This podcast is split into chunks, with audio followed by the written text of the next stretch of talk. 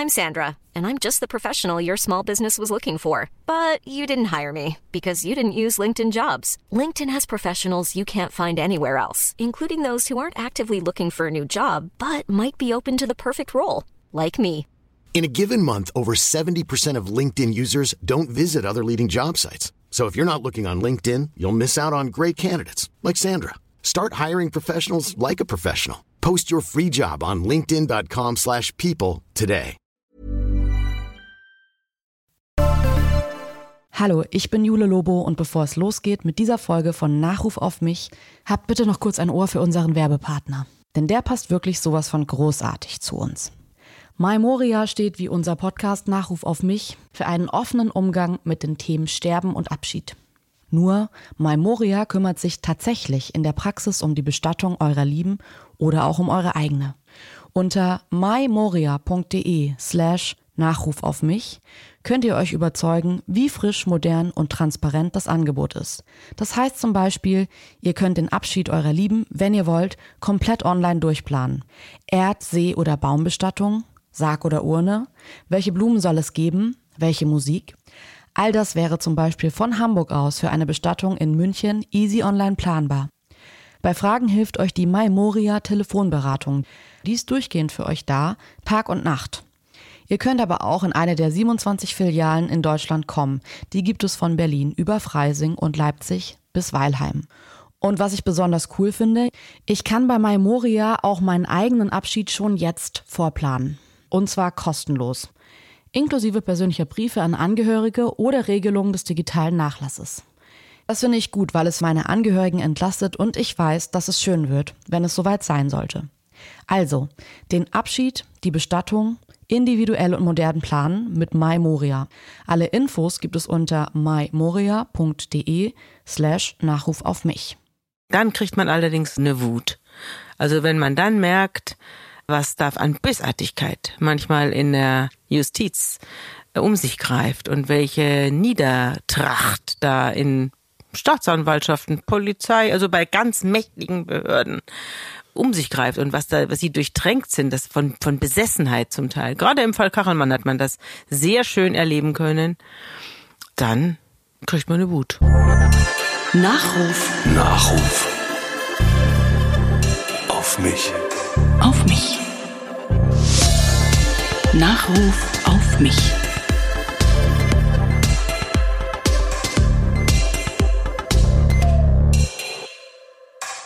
Hallo und herzlich willkommen zu Nachruf auf mich. Ich bin Jule Lobo und das ist mein Podcast über das Leben und was davon übrig bleibt. Heute ist meine Gästin eine stellvertretende Chefredakteurin, ein Alpha-Huhn, eine wunderbare Frau. Hallo Sabine Rückert. Hallo. Ist es okay, wenn wir uns duzen? Das ist ein Ja, super privates absolut. Thema. Nee, nee, Das ist- absolut. Das muss sein. Ja. Ähm, du bist eigentlich ja sogar Profi im Nachrufschreiben, könnte man sagen. Du bist vom Fach zumindest. Was, was muss denn in einen guten Nachruf rein?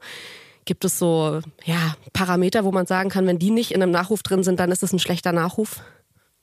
Also ich schreibe ja keine Nachrufe, ich schreibe ja über Tötungsdelikte. Das kann man auch, also im weitesten Sinne, so habe ich es eigentlich noch nie gesehen, dass ich Nachrufe schreibe. Aber in gewisser Weise stimmt das. Die Frage beschäftigt mich aber nicht, was ich jetzt da reinschreibe über den Verblichenen äh, oder was dessen Verdienste waren oder na doch manchmal, Manchmal schon, oder? Doch manchmal schon. Äh, Aber eigentlich eher ähm, bei einem Opfer, bei einem Verbrechensopfer geht es eigentlich nicht um die persönlichen Verdienste. Also ob der gut oder schlecht war, ob der äh, erfolgreich war oder äh, rumgekrebst ist in seinem Leben, das spielt keine Rolle. Also Leben ist Leben. Und dann geht es eher darum, dass er vermisst wird. Dass es Menschen gibt, die sich grämen seinetwegen. Manchmal gibt es auch überhaupt niemanden, der sich grämt. Das gibt's auch. Und das ist ganz besonders traurig. Aber diese Dimensionen des Nachrufs, die gibt es in den Kriminalreportagen auch. Es ist ein bisschen lustig, dass wir jetzt sofort eigentlich, das hört sich fast schon wie eine Zeitverbrechen-Folge an, wenn man jetzt dich so reden hört. Es soll ja aber heute ja äh, gar nicht darum gehen, sondern du wirst gleich wahrscheinlich den ersten Nachruf über dich hören. Gibt es was, wo du sagst, ähm, das möchtest du gleich auf keinen Fall hören? Nö. Was, so, was man sonst so sagt? Nö. Also wir leben ja in einer Zeit, in der die Ukraine äh, von Russland angegriffen worden ist und in der die Leute massenhaft sterben da. Und ich finde, da passt äh, die Beschäftigung mit dem eigenen Tod und das nimmt ja auch wirklich auch bei jungen Leuten, merke ich jetzt um mich herum, hm. äh, ziemlich, greift das ziemlich um sich. Insofern passt diese Sendung sehr gut in die Zeit. Okay, wir werden gleich auch auf dieses Thema noch näher eingehen ähm, und jetzt hören wir uns aber erstmal den Nachruf an, Nachruf ab. Ich bin gespannt. Womit man sie am besten karikieren könnte, wurde Sabine Rückert mal gefragt. Ihre Antwort? Mit meinem homerischen Lachen. Ja. ja. Das wird vielleicht eines der ungelösten Rätsel ihres Lebens bleiben. Hat doch niemand je Homer nachweislich lachen hören. Auch soll Homer blind gewesen sein. Sie dagegen war eine Sehende. Die Journalistin, die Gerichtsreporterin, die Autorin blickte immer dorthin, wo sie Irrtümer der Justiz, nicht Gerechtigkeit vermutete. Ihr Lebensthema waren die Toten ohne Lobby und die falsch oder zu Unrecht Verurteilten. War sie aufgrund ihrer eigenen Recherchen Ermittlungen möchte man beinahe sagen, zu einem Urteil gekommen, focht sie es mit scharfer Feder durch. Nicht immer liebten sie alle dafür. Im Fall des wegen Vergewaltigung angeklagten und später auch dank ihrer Arbeit freigesprochenen Jörg Kachelmann stand sie schwer in der Kritik. Und es war ihr schwer egal. Es ist ja interessant, dass nach solchen Katastrophen, die da sich ereignen, wo Leute kaputt gemacht werden, wie Herr Kachelmann, dass das hinterher für die Beteiligten, die das alles angerührt haben, keinerlei Konsequenzen hat. Nur die Richter können beliebig in Biografien herumrühren, Leute zerstören, Familien zerstören und hinterher heißt ja Pech für Egon, wir haben halt geglaubt. Ihr zweites Lebensthema, der Glaube. Auch dabei erlag die Tochter eines evangelischen Pfarrers nie der Erleichterung, die in einfachen Geschichten steckt. Was für eine Offenbarung, was für ein Vermächtnis auch für alle am Glauben Zweifelnden ist der Podcast unter Pfarrerstöchtern. Gemeinsam mit ihrer Schwester, einer Theologin, sezierte sie die Bibel und machte aus den schablonenhaft alttestamentarischen Familiendramen komplexe historische wie tiefenpsychologische Analysen. Nebenbei entriss sie dem christlichen Glauben ein paar unzeitgemäße Glaubenssätze. Beispiel Homosexualität. Die gab es in der Bibel. Da kommt David aus dem Versteck neben dem Stein, wirft sich mit dem Gesicht zur Erde und verneigt sich dreimal tief vor Jonathan. Dann küssen sie einander und weinen. Also ein Abschied von einem Freund, es sieht anders aus. Ja. Und David sagte zu ihm, Geh in Frieden für das, was wir beide im Namen des Herrn geschworen haben. Sei der Herr zwischen mir und dir. Und dann trennen sie sich. Es ist fast doch ein Eheversprechen. Nicht die Bibel, nicht hohe Gerichte, nichts war ihr heilig. Die stellvertretende Chefredakteurin der Zeit und oberste Verbrechenserklärerin und Justizirrtumsaufdeckerin wurde dann auch noch zum, Zitat Matze Hilscher, größten weiblichen Podcast-Star des Landes. Mit dem Podcast Zeitverbrechen hätte sie vielleicht lebenslänglich bekommen. Lebenslänglich Platz 1 der Podcast-Charts im Bereich True Crime. Mit Sabine Rückert verlieren wir eine der letzten ihrer Art. Eine Chronistin, die genau hinsah und das Unrecht aus dem Halbschatten ins Licht rückte und rief, schaut doch mal genau hin, da ist noch was anderes. Eine, die ihre Faszination für das Böse in gute Geschichten verwandelt hat. Du hast einfach eine Vorliebe für finstere Texte. Ja, ich habe eine Vorliebe für finstere Texte, aber sie sind, weil sich in der Finsternis der Charakter des Menschen erweist und weil die Finsternis immer eben aufs Licht zustrebt. Gut und böse, Licht und Schatten. Sabine Rückert fehlt als Wandlerin zwischen diesen beiden Welten. Oder, um mit Homer zu sprechen, also erlosch auch im Tode nicht dein Gedächtnis und ewig glänzet bei allen Menschen dein großer Name. So, kann das so stehen bleiben, der Nachruf von meiner Kollegin Doris Hammerschmidt. Ich muss sagen, ich hätte den Text gerne. Den würde ich hier hinterlassen, wenn ich mal in, in Pension gehe und würde die Kollegen bitten, ihn eins zu eins abzudrucken. Ich fühle mich jedenfalls, was meine Arbeit angeht, sehr geehrt. Und ist alles richtig. Das ist interessant, dass bei diesem Format auch immer die Menschen ähm, sehr, also manche hören das, aber man kann natürlich über das eigene Leben das auch nicht hören, ohne diese, ist das alles richtig? Man hört es natürlich auch an und denkt sich, es wird so viel falsch berichtet und es wird so viel nicht richtig recherchiert, dass man sich natürlich denkt, das ist richtig. Aber da ist jetzt ja auch sowas drin wie zum Beispiel eine Sehende. Siehst du dich selbst so?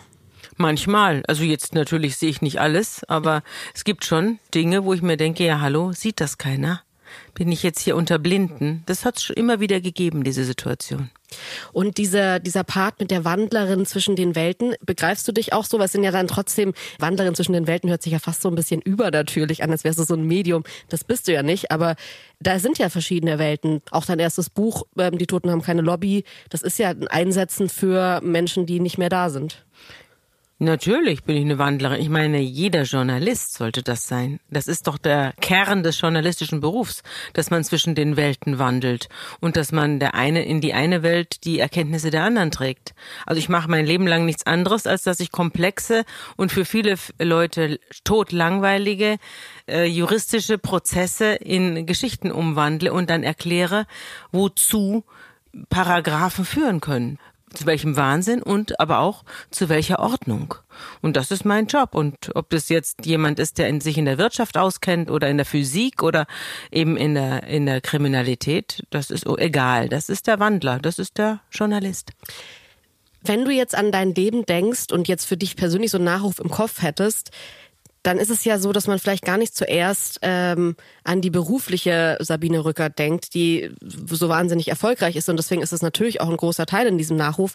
Siehst du das aber selbst? Also würdest du sagen, dass du schon, keine Ahnung, 70, 80 Prozent dein Beruf, dein Erfolg bist? Oder gibt's da noch eine andere äh, Sabine, die man vielleicht so gar nicht kennt? Oder vielleicht Kindheit, Familie, pf, weiß ich jetzt nicht, privates Leben, das einen viel höheren Stellenwert so in, in der persönlichen Wahrnehmung einnimmt? Also ich sehe keinen Unterschied, weil ich bin immer ich. Ich bin äh, ich und ich bin zu Hause ich und ich bin auch hier ich. Also ich bin hier sehr ich. Ich, ich nehme hier keine andere Rolle ein, sondern ich laufe hier rein, so wie ich bin und gehe auch abends wieder raus und nehme alles, was ich hier erlebt habe, mit nach Hause und alles, was ich zu Hause erlebe, nehme ich mit hierher. Und ganz vieles, was ich hier denke, mache, anschiebe oder sonst was oder schreibe, hat damit was zu tun, was ich zu Hause gehört habe, was ich zu Hause gelesen habe, was ich in meiner Kindheit erlebt habe.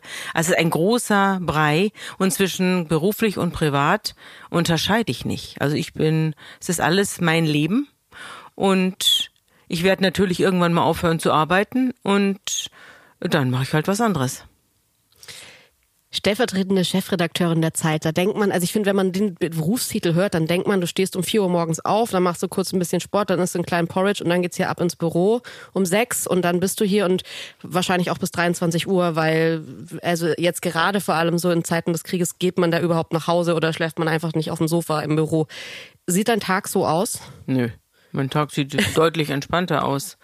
Es liegt natürlich auch daran, dass wir eine Wochenzeitung sind, keine Tageszeitung und kein Online-Betrieb. Dann würde ich wahrscheinlich anders dastehen. Ich stehe weder um vier Uhr auf, noch esse ich ein Porridge. Äh, und Sport mache ich schon gar nicht in der Früh. Ich, mach, ich quäle mich zweimal in der Woche zum Krafttraining. Das reicht oh. mir. Und am Wochenende laufe ich dann äh, in der Natur rum. Aber wir wollen es mal nicht übertreiben mit dem Sport.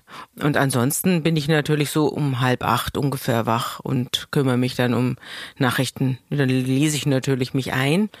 Und man kann es so sagen, ich sitze jetzt hier nicht den ganzen Tag äh, 25 Stunden rum.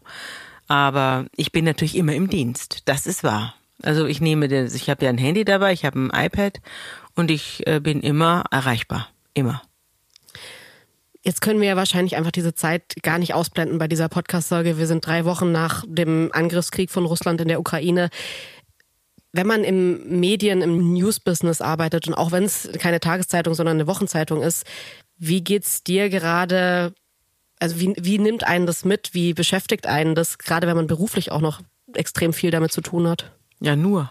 Ich beschäftige mich im Moment nur mit dem Krieg. Nur mit, äh, mit Russland, nur mit der Ukraine, nur mit Flüchtlingen und nur mit dem Tod und dem Sterben.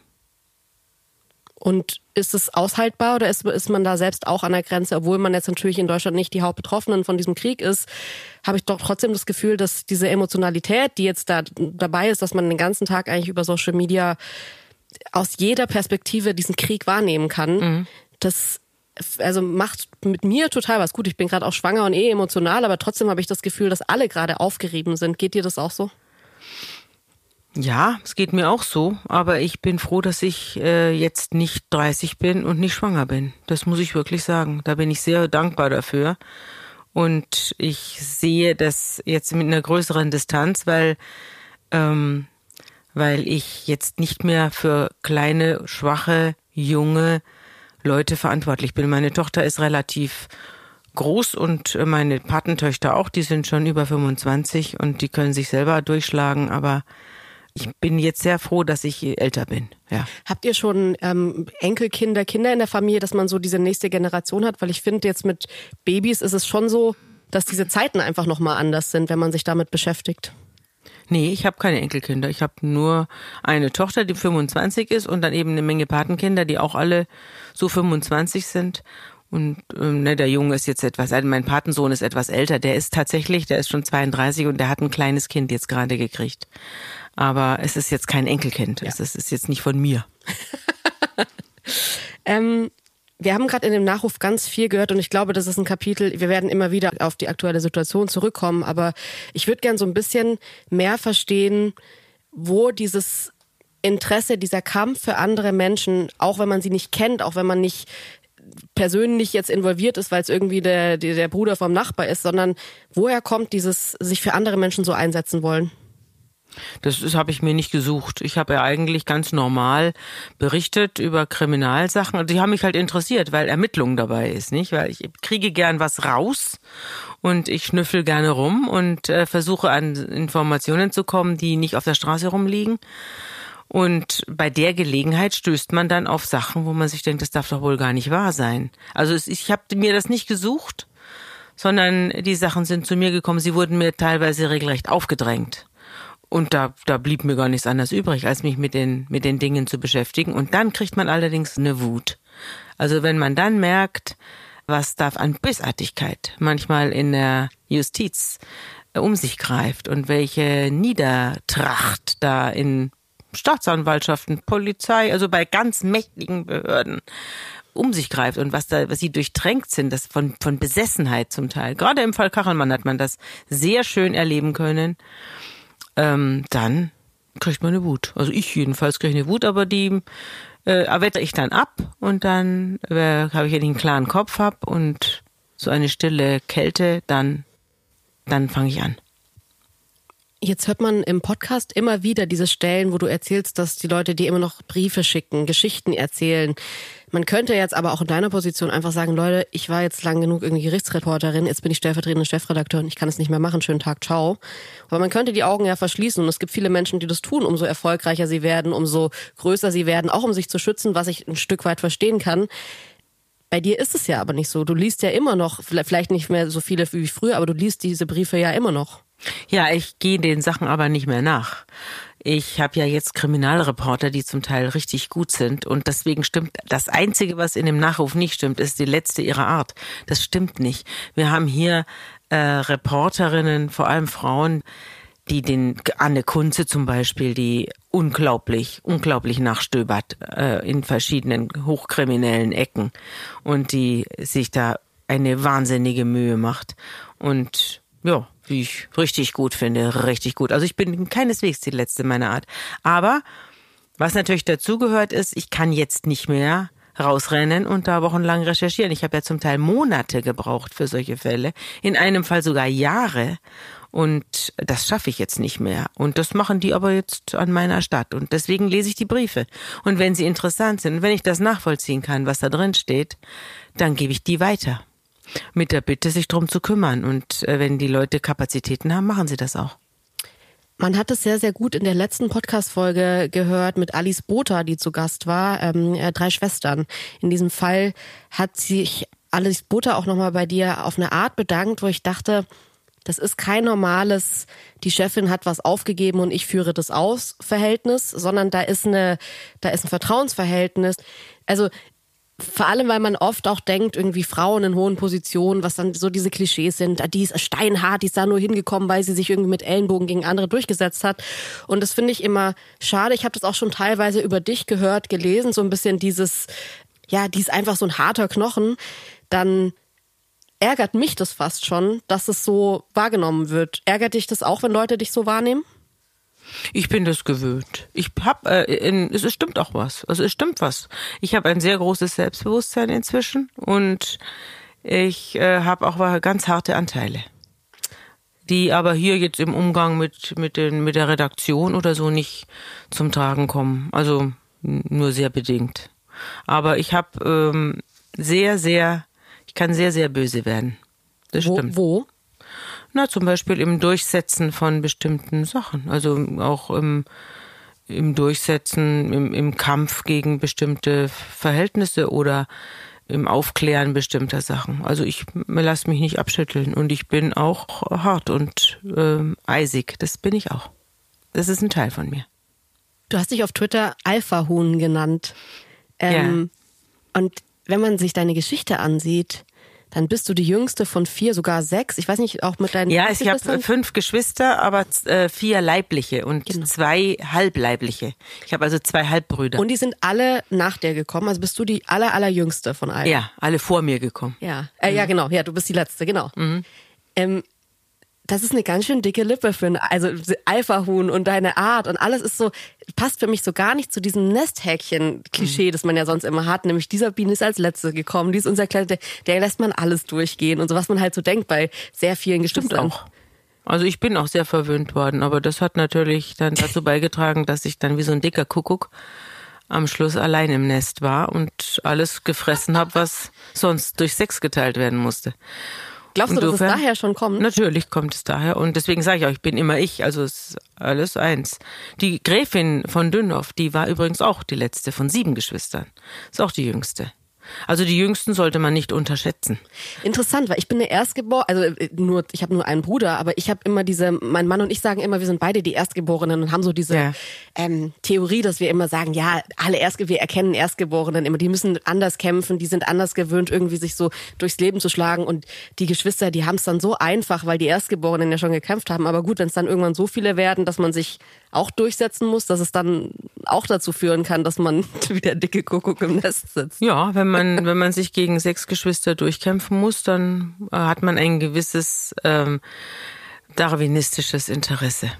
Wenn man deine Schwester und dich jetzt im Podcast hört, ähm, hat man gar nicht das Gefühl, dass du dich gegen deine Schwester jetzt, ähm, ich weiß nicht, wie es bei den anderen Geschwistern ist, durchkämpfen musstest, sondern es kommt mir so vor, als würdest du aus einer wahnsinnig harmonischen Familie kommen.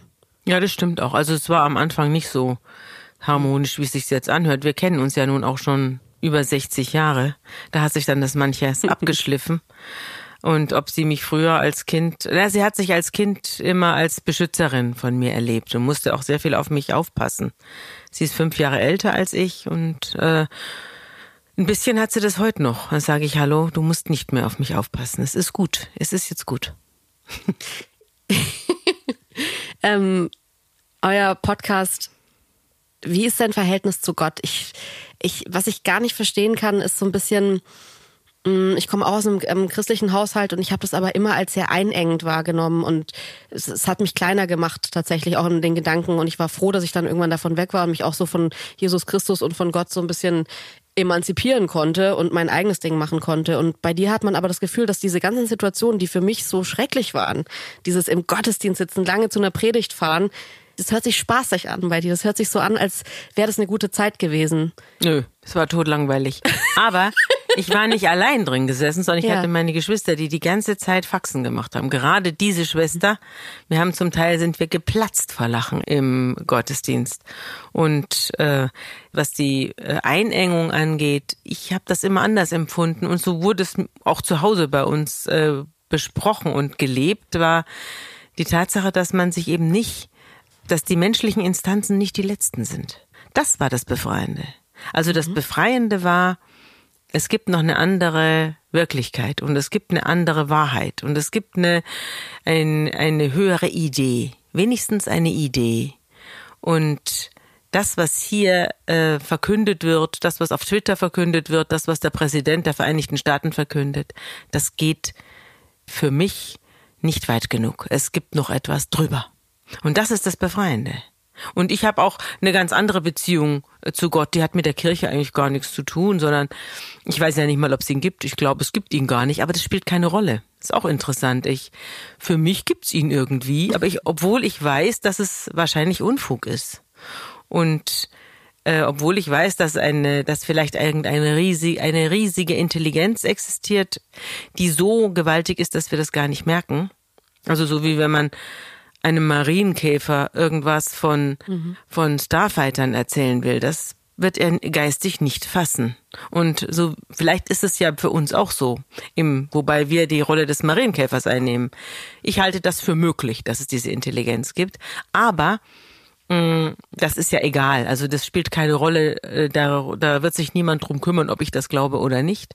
Interessant ist, dass es für mich eine, eine Beziehung zu Gott gibt, obwohl ich relativ überzeugt davon bin, dass es ihn nicht gibt. Und ich unterhalte mich aber trotzdem mit ihm. Und er, ich bin ihn so gewöhnt von früher und von, von, auch von der Bibel her, wo die Leute ja auch mit ihm reden und ihn auch anschreien. Gerade im Alten Testament. Die jüdische Vorstellung von Gott, die ist oberpersönlich. Ja, die sind völlig ähm, ohne Scheu und auch ohne dieses, sondern die sind ähm, stehen ihm gegenüber und schreien ihn an und lassen sich von ihm nichts gefallen oder rennen ihm davon, wenn er mit seinen Aufträgen kommt. Das nervt die schon wieder. Und das sagen sie ihm auch. Also diese Art, mit Gott umzugehen, finde ich, diese, die jüdische Art, so eine brüderliche Art oder eine, äh, eine verwandtschaftliche Art fast, wo man auch unverschämt wird. Die finde ich großartig. Und die atmet auch dieser Podcast, äh, Pfarrerstöchter. Wie hat sich denn dein Verhältnis so zu Gott, hat sich das verändert jetzt, seit ihr den Podcast macht? Oder? Ja, hat sich verändert. Ähm, weil Gott äh, als Idee, jedenfalls der Gott der Bibel für mich immer weiter wegrückt. Also okay. dieser Gott, den ich da erlebe, der äh, ich kann, ich verstehe jeden, der sagt, das kann doch kein Mensch glauben. Und so geht's mir auch. Zum Beispiel, also so, wo das für dich irgendwie weiter weggerückt ist, oder? Naja, also ein Gott, der ständig sein, sein Volk äh, versucht, verflucht, wegen jeder Kleinigkeit explodiert, äh, unmöglich ungerecht ist und das alles wird dann als letzte Weisheit verkauft. Da wollen wir mal hoffen, dass es den nicht gibt. Ja. Also das, äh, so, der benimmt sich wie Putin, ja. Wer will das? Oder wie Trump. Hm. Das ist der Gott des Alten Testaments, eine absolut neurotische Figur. Ja, mir kommt er auch wahnsinnig, also manchmal kommt er mir sehr toxisch vor und er kommt mir in, so ein bisschen, deswegen finde ich es interessant, dass du gerade Putin und Trump gesagt hast, wie so ein Mann aus einer alten Zeit vor. Und ich bin ganz schön froh inzwischen manchmal, dass diese Männer immer weniger zu sagen haben, immer mehr in der Kritik stehen, sich nicht mehr alles erlauben können. Auch weil es Frauen wie dich gibt, muss man schon sagen. Wie fühlt sich das an? Ist es so ein bisschen diese Is it lonely at the top Frage, weil du hast mit solchen Männern zu tun beruflich. Nö, hier in der Zeit nicht. Hier in der Zeit sind die Männer total modern. Ich bin auch ja seit 40 Jahren zusammen oder seit 42 Jahren zusammen mit einem Mann, der total modern ist, mit dem ich mich super gut verstehe. Da sind auch Bilder von ihm. Nee, doch da ist er mit da ist er mit meiner Tochter abgebildet. Ich habe irgendwie, als du mal in der Podcast-Folge erzählt hast, dass der Mann Architekt ist und dann ist er irgendwann, auch wenn du jetzt nicht in diesem Podcast viel über dich sprichst, hat man so ein Bild im Kopf. Wer ist diese Person, der ich da jede Woche zuhöre? Und ich glaube, mein Bild ist anders von dir gewesen, als es tatsächlich ist, weil wenn man das nämlich hört, stellvertretende Chefredakteurin der Zeit, ein Kind, Mann ist Architekt, die leben in Hamburg, dann denkt man sofort irgendwie an Blankenese, man denkt an Volvo und an Porsche und man denkt an rein Endhaus mit einem schönen großen Waldgrundstück, auf dem man am Wochenende einsam seinen Reichtum zelebriert oder weiß ich nicht, irgendwie seine gute Zeit hat. Lebst du so? Nö, ich lebe in der Wohngemeinschaft. Ich wohne in der WG. Also wir äh, sind nach Hamburg gekommen, da äh, habe ich hier eine Stelle bekommen. Da war ich auch noch nicht mal sicher, ob ich die behalte. Das war, da war ich, habe ich einen Jahresvertrag bekommen. Da war ich 30 und äh, dann kam mein Mann nach, äh, weil er den Eindruck hatte, er, äh, wir lebten vorher in Berlin. Da war ich bei der Taz und davor war ich bei der Bildzeitung, also Blankenese weit weg. Und dann ist er hierher gekommen weil er das Gefühl hatte, wir verlieren uns so ein bisschen aus den Augen. Und er hatte dann aber erstmal keinen Job. Es ging also dann wirklich ans Eingemachte. Er hat dann hier versucht, sich selbstständig zu machen als Architekt. Dann rief niemand an. Dann saß er in dem Zimmer, das vielleicht später mal bei uns ein Kinderzimmer werden sollte und hatte da ein Telefon und einen Zeichentisch und niemand rief an. Das war ein Scheißanfang hier in Hamburg und äh, haben da mit Freunden dann zusammengelebt und die kamen dann dazu und dann waren, haben wir uns so gut verstanden, dass wir gesagt haben, ach komm, wir bleiben zusammen. Und dann haben wir versucht, eine Wohnung zusammenzufinden, beziehungsweise wir wollten ein Häuschen kaufen. Das, das würde mich jetzt mal interessieren, weil wenn du sagst, ihr lebt in der WG mit ja zwei Familien. Nee, zwei Ja? Freunde. Also es war, ich bin eingezogen hier, ich habe hier eine Wohnung gesucht und dann äh, bin ich in eine Wohnung gekommen, da saß ein junger Mann drin mit langen Haaren und Bart und hat alles voll gequalmt. Der war Arzt und der war Arzt im Universitätsklinikum Eppendorf. Der hieß Herr Müller. Ja. Und äh, der hatte zwei Zimmer frei und da bin ich eingezogen. Und dann war das etwas rocke, ruckelig am Anfang weil wir natürlich die eine oder andere divergierende Vorstellung vom Zusammenleben hatten. Aber es war auch sehr lustig, weil wir qualmten da abends und haben uns da einen reingetan, so Weinchen und so. Und irgendwann kam dann seine Freundin dazu. Da waren wir drei in dieser Wohnung und irgendwann kam dann mein Freund dazu. Da waren wir vier.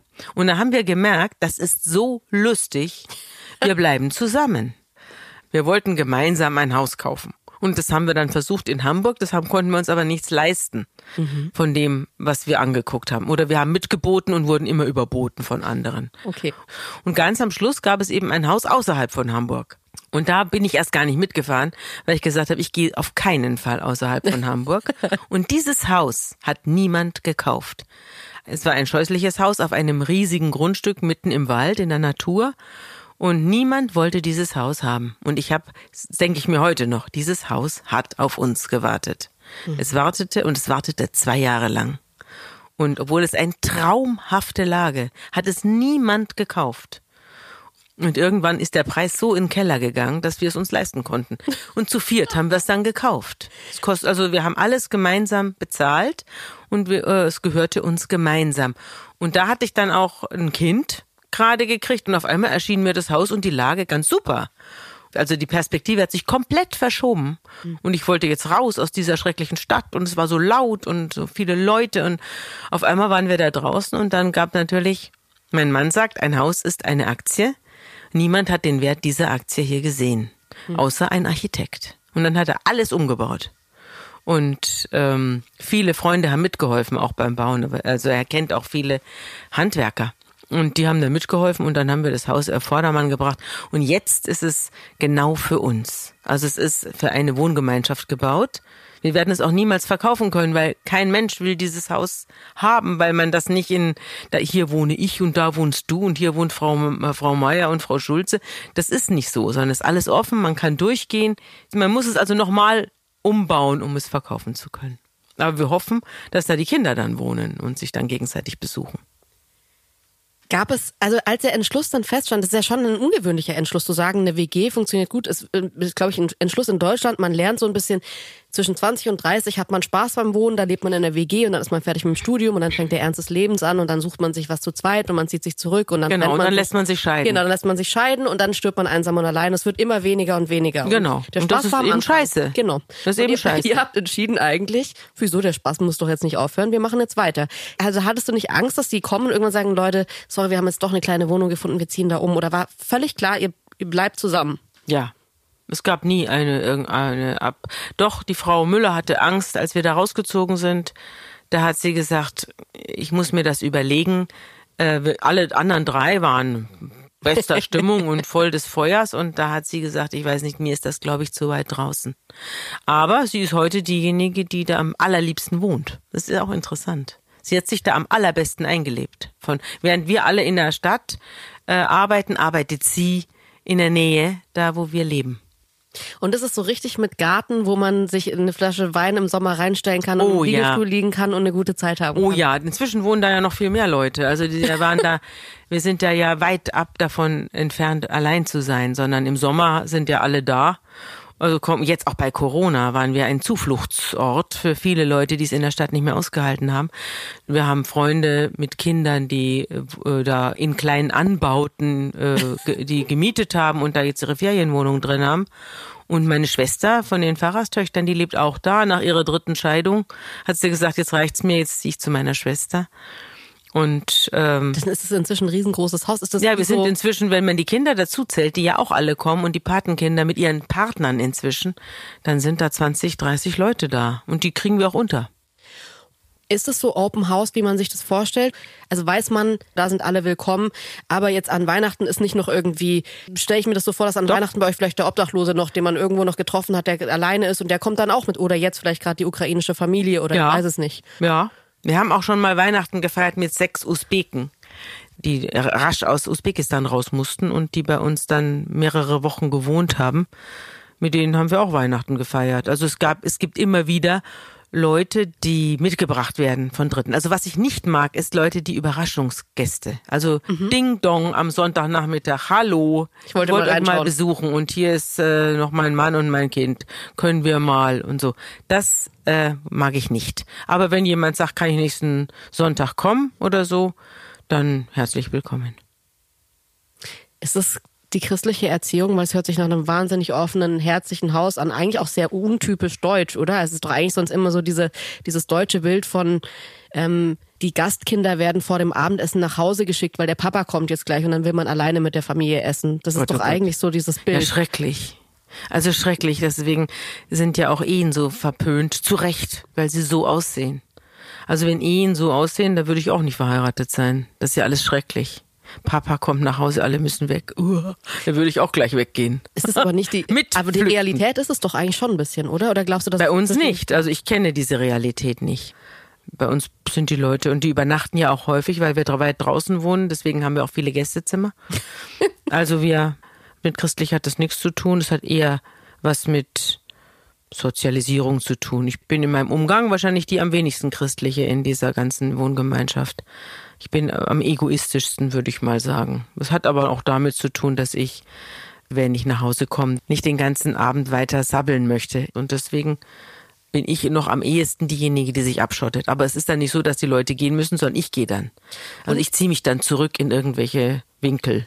Ich habe in einem Artikel gelesen, wo du schon mal so ein bisschen über dieses Konzept geschrieben hast, dass die dir auch gut, dass du da auch mal einen Kopf gewaschen kriegst zu Hause. Und Oh ja. Ich stelle mir gerade aber vor, da bist du, da ist ein Arzt, dein Mann ist Architekt, dann noch Frau Müller. Da sind ja ganz viele Leute, die alle irgendwie so eine große Geschichte haben.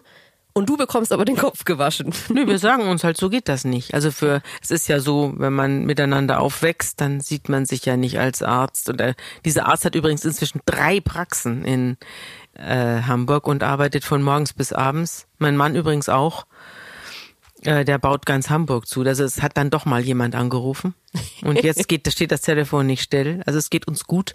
Aber also wir sind natürlich in, im Herzen sind wir immer die Studenten oder die Anfänger geblieben, die wir damals waren. Und wenn irgendwas, wenn irgendeiner hier sich daneben benimmt, dann wird er darauf hingewiesen. Und das trifft mich, es trifft aber auch die anderen. Ich weise die anderen auch auf irgendwas hin. Ähm, ich merke das oft bei äh, Freunden, Bekannten, die lange Single waren, dass denen auch ein bisschen das Korrektiv fehlt, dass man mal einen Partner hat, der sagt, da hast du es gerade echt einen Scheiß gesagt oder gebaut. Ist es, wenn man zu viert lebt, noch viel mehr so, dass man mehr als nur ein Korrektiv hat? Oder ist dann doch nochmal so eine Abgrenzung da zwischen deinem Mann und dir? ist nochmal eine Abgrenzung da, weil es gibt auch bestimmte Dinge, die gehen einen nichts an. Also wenn die, wie die anderen miteinander streiten zum Beispiel, da gehe ich jetzt nicht dahin und sage, das geht aber nicht, sondern da halte ich mich zurück. Das äh, muss, müssen sich die Leute selbst verteidigen. Aber ähm, aber ich glaube, dass die, ich glaube, dass insgesamt die Kritik milder ausfällt, weil man keine alten Rechnungen begleichen will oder so, sondern man sagt halt, pass mal auf, äh, du lässt es jetzt dauernd liegen oder du sammelst hier ständig irgendwas Müll an, kannst du mal wegtun oder sowas. Dann passiert das halt. Also, aber es gibt ehrlich gestanden kaum Angriffspunkte. Es gibt kaum Punkte, an denen wir uns streiten. Wir streiten eigentlich immer weniger, muss ich sagen. Wir verstehen uns blind. Du hast im Vorgespräch so ein bisschen gesagt, ihr feiert jedes Fest, das man feiern kann. So, oder ihr nehmt euch irgendwie sehr viele Anlässe einfach und und feiert. War das schon immer so oder hat sich das irgendwie eher Es wird so zunehmend so. Je älter wir werden und je weniger Anlass zum Feiern uns bleibt. Also wir gehen davon aus, dass wir jetzt auch nicht das ewige Leben haben und es wird sich so herausstellen, dass wir recht haben. Also eines Tages fällt hier auch der, das Fallbeil und dann will man doch vorher wenigstens ein paar schöne Tage gehabt haben. Und deswegen machen wir uns die Tage so schön, wie es geht. Das hat natürlich mit dem Tod zu tun und damit, dass das Leben, das bleibt, immer wertvoller wird. Und merkwürdigerweise wird für mich das Leben immer wertvoller. Ich freue mich auch an viel mehr Dingen als früher. Ich krieg auch immer, ich habe immer bessere Laune. Also ich habe jetzt, das heißt ja immer, das Alter macht finster und vor allem die Frau und verhärmt und oh, wenn man sich das anhört, das ist eine solche Scheiße und es stimmt nichts davon. Das Gegenteil ist wahr. Das Alter, wenn du jetzt nicht gerade schlimme Erkrankung hast, äh, aber wenn wenn du halbwegs gesund bist und gegen vieles gibt's ja tolle Medikamente, äh, dann ist das Alter eine wunderbare Sache, weil du kommst immer weiter nach oben und du siehst immer weiter in die Ferne. Natürlich merkst du, dass du jetzt nicht mehr so schnell nach oben kommst und dass es etwas langsamer wird. Aber, aber es ist großartig. Ich kann es nur jedem empfehlen, älter zu werden. Ich habe damit sehr gute Erfahrungen gemacht.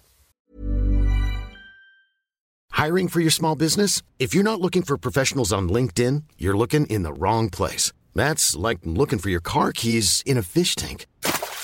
LinkedIn helps you hire professionals you can't find anywhere else, even those who aren't actively searching for a new job but might be open to the perfect role. In a given month, over 70% of LinkedIn users don't even visit other leading job sites. So start looking in the right place. With LinkedIn, you can hire professionals like a professional. Post your free job on linkedin.com/people slash people today.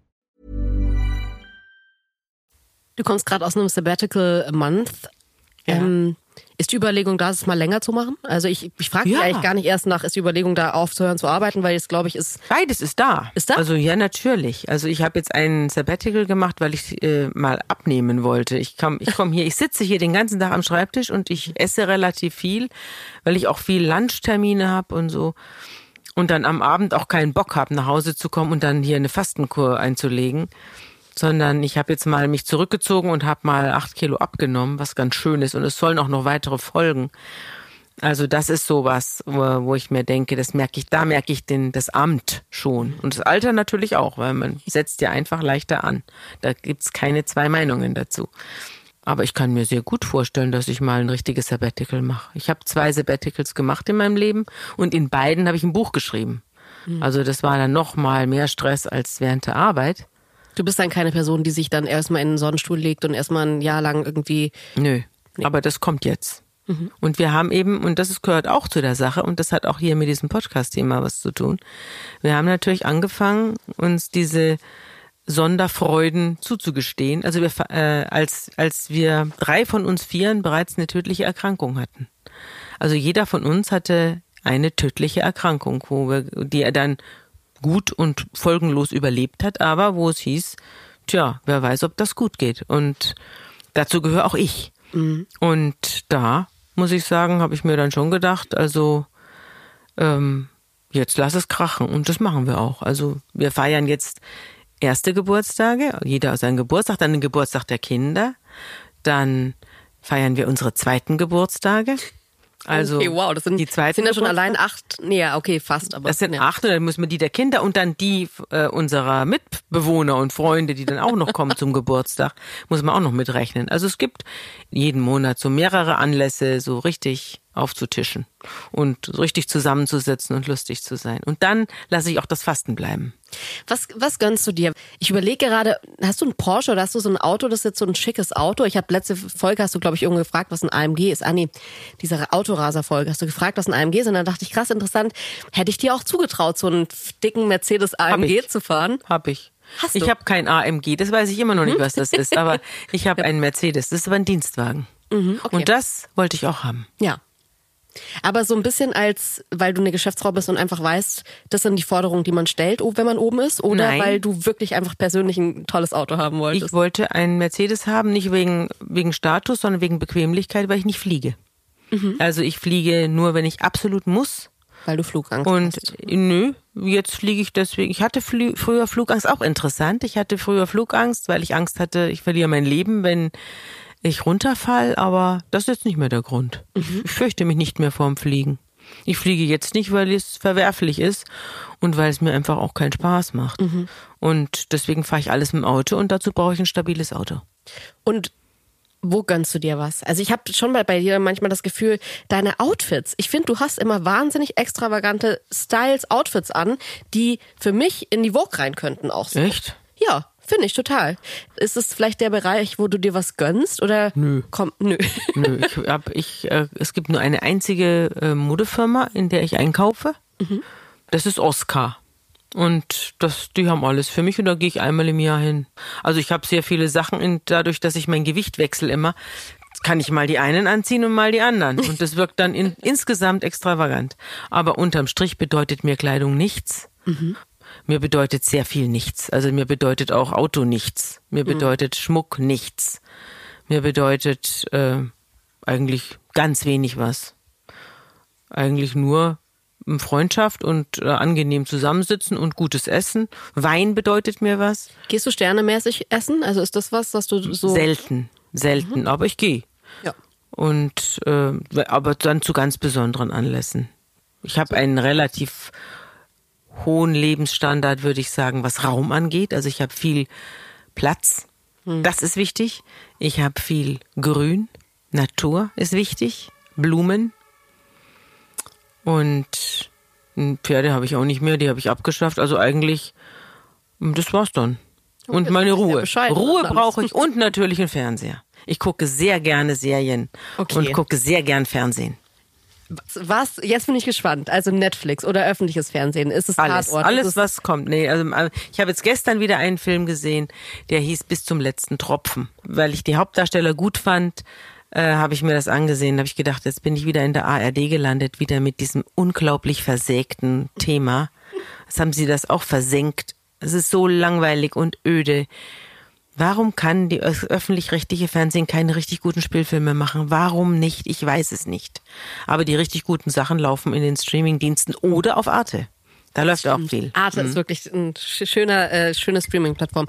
Hey, wir sind jetzt so ein bisschen abgedriftet. Man merkt auch, glaube ich, einfach, dass ich ähm, einfach an deiner Person auch sehr interessiert bin. Aber wir wollen ja heute auch über dieses große Thema reden, beziehungsweise wollte ich dich fragen, ob du dir Gedanken gemacht hast, schon mal, wie deine Beerdigung aussehen soll. Also ist es was, welche Blumen sollen da sein, äh, Sarg oder Urne, welche Lieder sollen gespielt werden? Gibt es irgendeine Person, die die Traurede halten soll, wo man sagt, das weiß man eigentlich, kann man jetzt schon mal anfragen.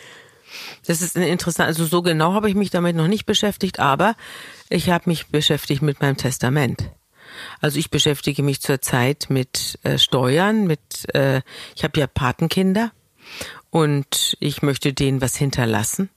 Und die, das ist, da, da merke ich zum Beispiel, dass die Steuerbesteuerung von Schenkungen absolut ungerecht ist. Ich habe zum Beispiel Patenkinder, die kommen aus sehr mittellosen Haushalten und denen würde ich gerne eine größere Summe hinterlassen oder schenken jetzt mit warmer Hand, wie man so schön sagt. Und ich merke, dass dann die Schenkungssteuer so hoch ist, dass praktisch das Geschenk aufgefressen wird. Dass man nicht nachfragt, ja, äh, wer bekommt das? Ist das jetzt wieder ein fetter kleiner äh, Oligarch, der jetzt noch was oben drauf kriegt, sondern dass man nicht fragt, ist das jemand Bedürftiges, der jetzt hier ein richtig großes Geschenk bekommt oder ein, einen Nachlass bekommt, ein Erbe bekommt, dass man da auch noch hinlangt. Das finde ich eine Sauerei in der, in der, in der Steuergesetzgebung. Sowas beschäftigt mich zum Beispiel, weil ich mich natürlich mit meinem Ableben beschäftige und natürlich mit meinem Testament, das ich äh, immer wieder novelliere. Und äh, ja, wer dann was sagt oder was da für eine Musi gespielt wird, das können sich dann meine Nachkommen überlegen. Also Bach wäre schön. Bach, Johann Sebastian Bach wäre schön, da gibt's wunderbare Kantaten. Du hast vorhin gesagt, Grün und Blumen sind dir wichtig. Hast du da auch Vorstellungen? Also soll man so klassisch diese Keine weißen Lilien. Ja, wollte ich gerade sagen, diese weißen Lilien nicht. Na, furchtbar, die riechen schon so nach Tod. Ja. Schrecklich, schrecklich. Aber sonst, Hast du Lieblingsblumen? nö, richtige Lieblingsblumen habe ich nicht. Alles, was blüht, soll, ist mir recht.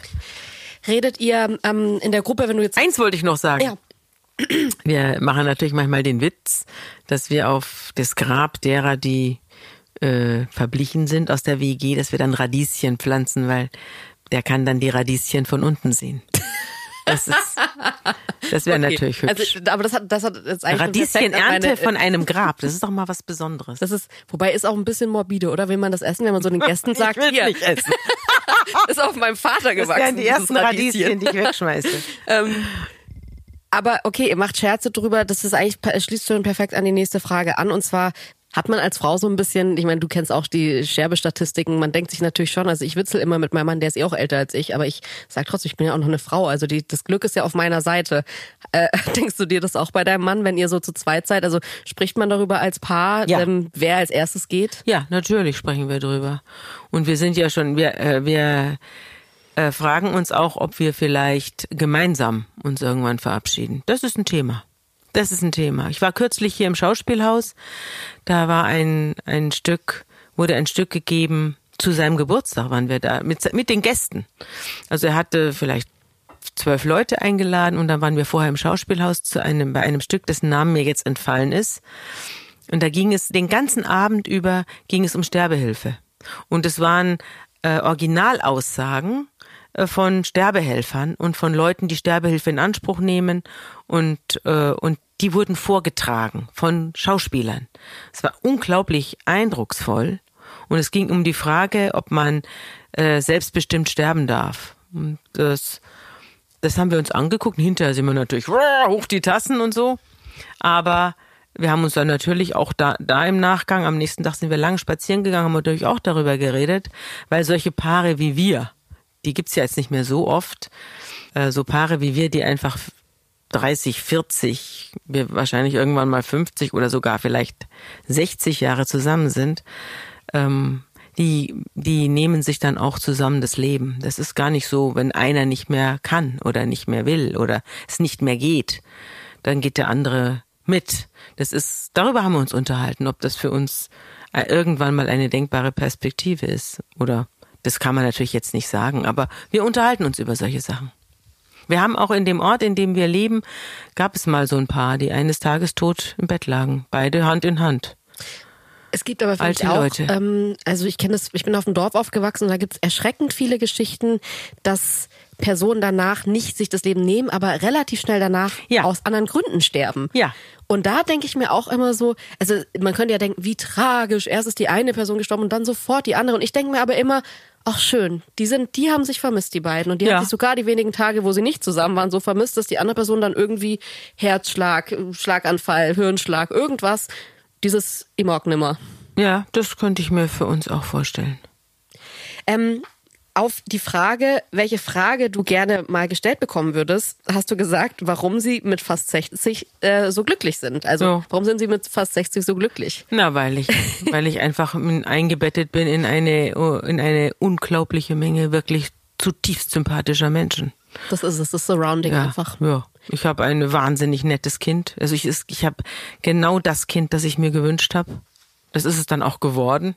Ja. Und dann habe ich einen wahnsinnig netten und intelligenten und liebenswerten Mann. Und dann habe ich wunderbare Freunde, mit denen ich zusammen wohne. Und Patenkinder. Patenkinder, die einfach alle super sind und die all denen ich natürlich auch sehr helfe, aber die auch dann immer was draus machen. Ja, die nicht irgendwie sich hängen lassen oder sich in die, die Schaukel legen äh, oder in das Netz, das ich ihnen baue. Wieso glaubst du, dass so wenig Menschen ähm, das Leben, also man hat bei dir das Gefühl, dass du dir dein Leben so aussuchst, wie es dich glücklich macht. Mhm. Und ich habe bei ganz vielen Menschen das Gefühl, dass sie ihr Leben so leben, wie sie denken, dass sie es leben müssten und Ja. nicht, was sie tatsächlich glücklich macht. Wieso ist das so? Das weiß ich nicht. Wir- Wahrscheinlich, ich hab, wir haben ja vorhin darüber gesprochen, dass ich, äh, dass ich einen gesunden Egoismus habe und ähm, und eine darwinistische, starke darwinistische Ader. Und ich glaube, dass ich einfach alles, was mich stört und was mich behindert und dass ich das dann abschüttel. Das geht eine Zeit lang und dann geht's eben nicht mehr. Und dann ändere ich das.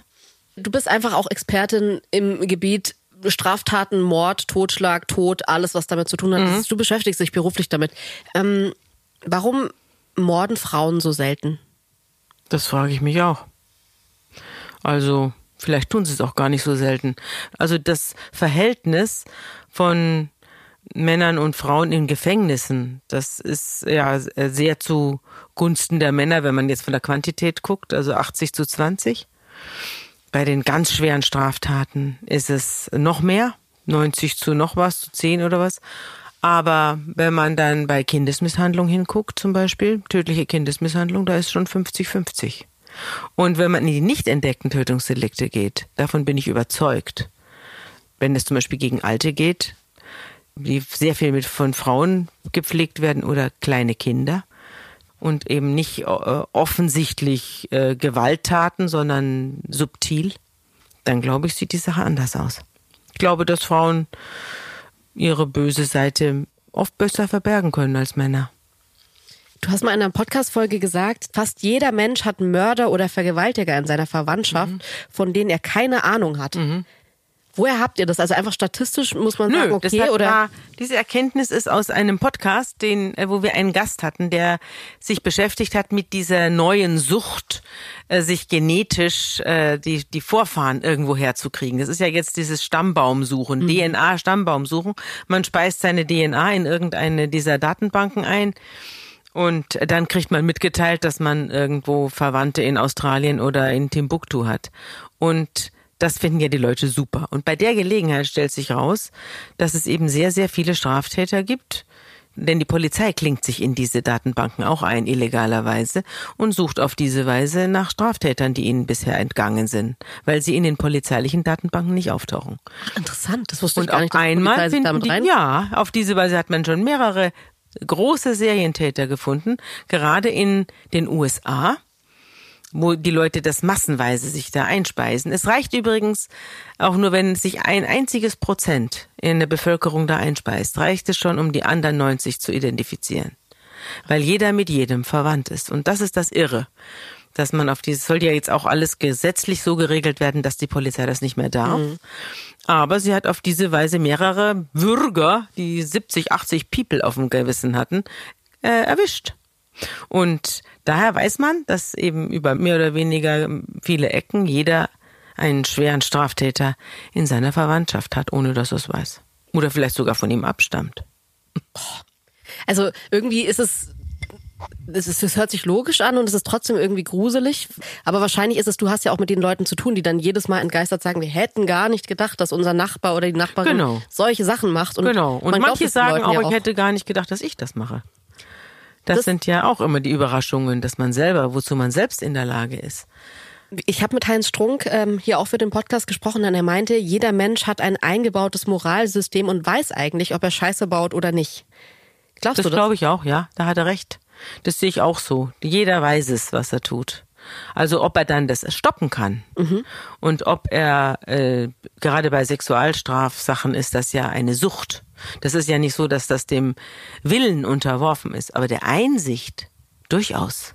Also deswegen werden Sexualstraftäter auch bestraft. Das sagt man nicht, nö, nö, der hat nicht alle Tassen im Schrank, der konnte dem Trieb nicht widerstehen, sondern man sagt, ja, ja, er konnte dem Trieb womöglich nicht widerstehen, aber er hat es eingesehen, er weiß, was er getan hat und er hätte sich Hilfe suchen können. Und deswegen wird er jetzt verknackt. Und das ist auch richtig so. Eine Ausnahme sind natürlich Leute, die nicht Herr ihrer Sinne sind, also die äh, entweder intellektuell oder krankheitsbedingt nicht einsichtsfähig sind oder nicht steuern können, was sie tun, auch krankheitsbedingt. Deswegen hat man den Psychiater und der stellt es dann fest. Ist an dir eine Juristin verloren gegangen? Nee, also eine Juristin wäre ich nicht gut. Dieses ganze Kramen da ständig in Gesetzen und so weiter, das äh, interessiert mich nicht. Mich interessiert was anderes. Mich interessiert, hm, ich will jetzt nicht lernen, wie die Justiz in ihren Verästelungen funktioniert, sondern mich interessiert ihre Auswirkungen auf die Biografien und auf die Gesellschaft. Das interessiert mich.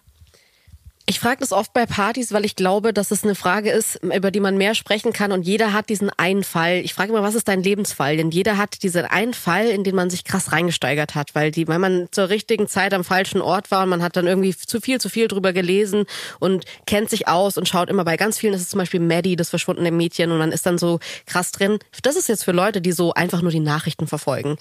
Ähm, man kennt es aber von PolizistInnen auch, dass die das beruflich haben, dass die sagen, es gibt diesen einen Fall, den kennt auch vielleicht niemand, der lässt mich nicht mehr los.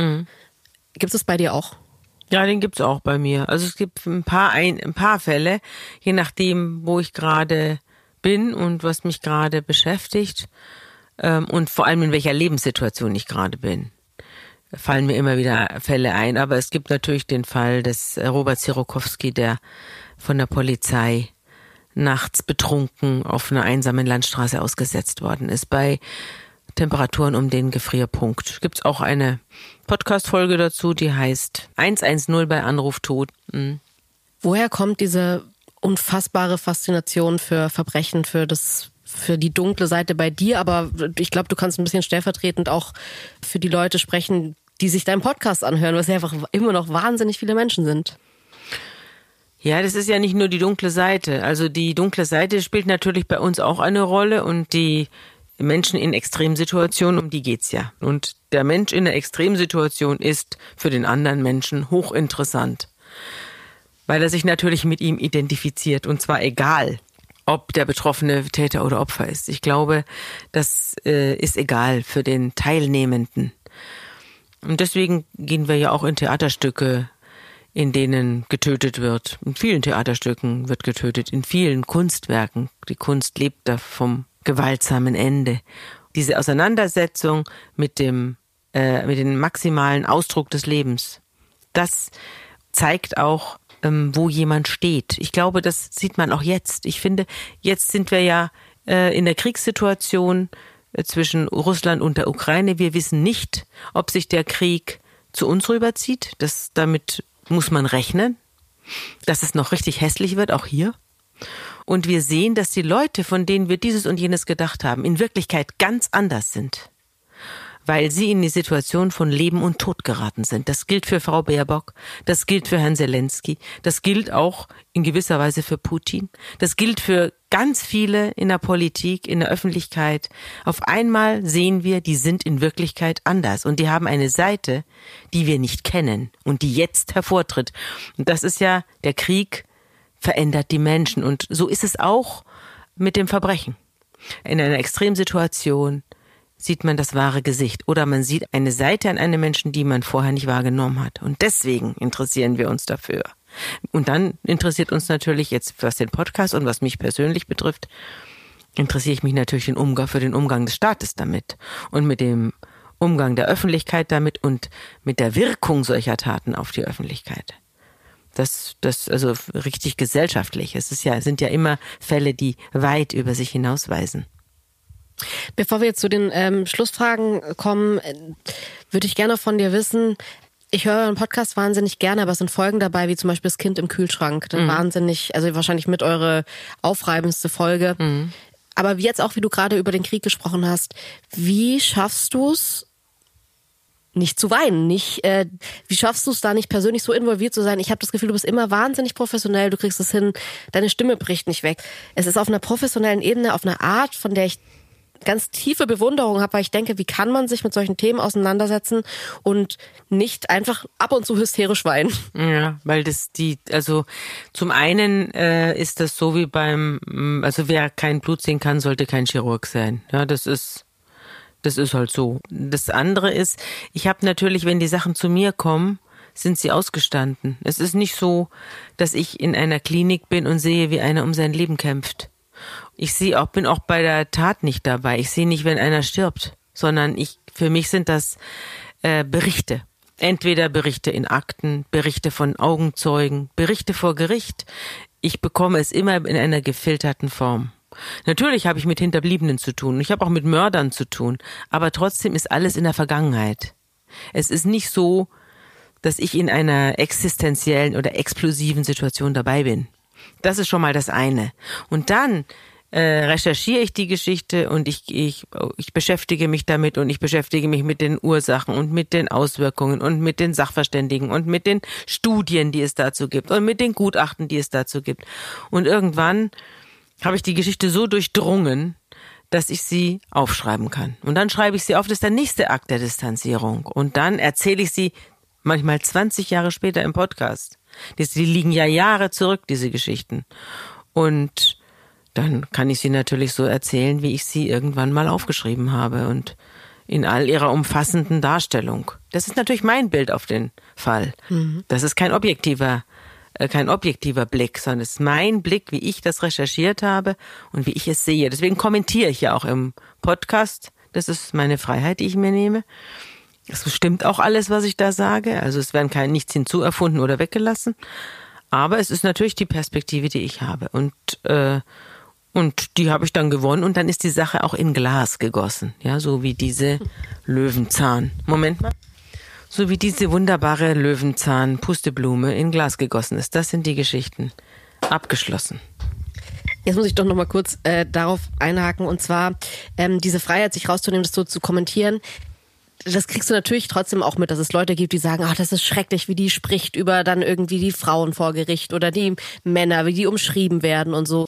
Nervt dich das, wenn Leute das sagen?